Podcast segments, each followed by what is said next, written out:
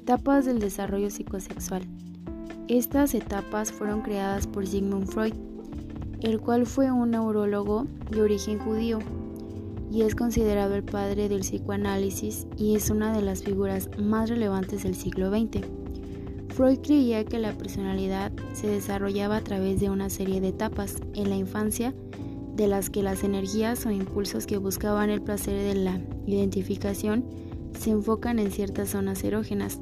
Es así como él decide hacer sus investigaciones y da paso a lo que hoy conocemos como desarrollo psicosexual. Esta energía o líbido la describió como la fuerza impulsora detrás de la conducta.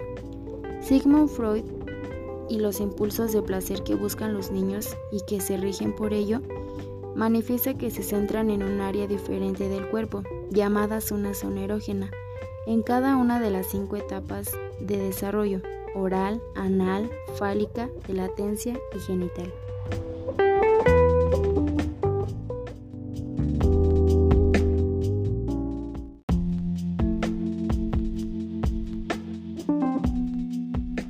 Antes de comenzar a explicar cada una de estas etapas, hay otro concepto que debemos de tener en cuenta, las fijaciones o regresiones.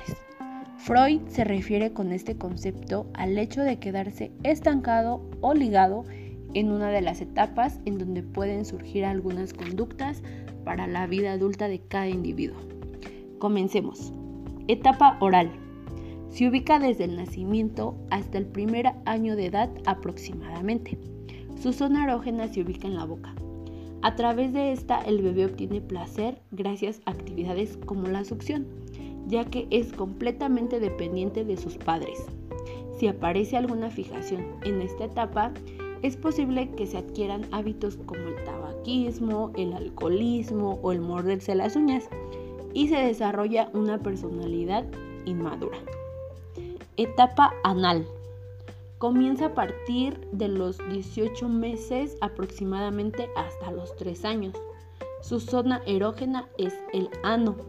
El niño tiene como objetivo obtener placer en el control de sus esfínteres y tiene que aprender a controlar sus necesidades corporales para así lograr una dependencia. La fijación en esta etapa desarrolla una personalidad hostil o desafiante. Etapa fálica. Aparece entre los 3 años y medio hasta los 6 años aproximadamente.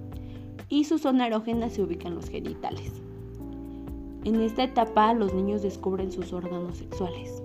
Comienzan por tocarlos, explorarse y también aparece el complejo de Edipo y Electra, los cuales dirigen sus deseos sexuales al padre del sexo opuesto.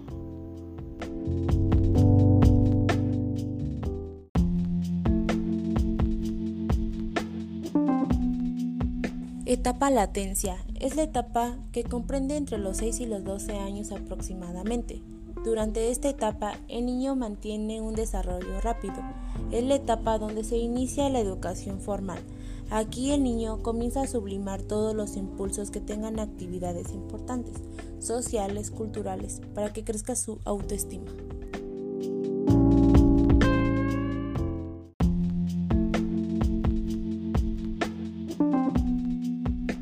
Etapa genital. Con la etapa genital empieza la pubertad y construye el último periodo significativo del desarrollo de la personalidad.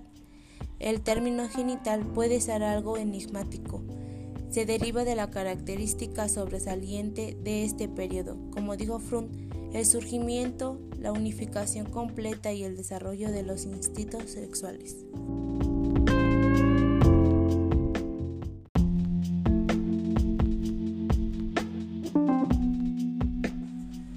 Se puede crear confusión entre la etapa fálica y genital, pues ambas están centradas en los órganos genitales.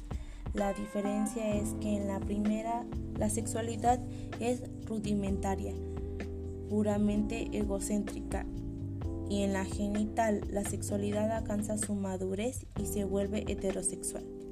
Los órganos genitales se vuelven el origen central la atención y los placeres sexuales, incluyendo la potencia sexual y el orgasmo.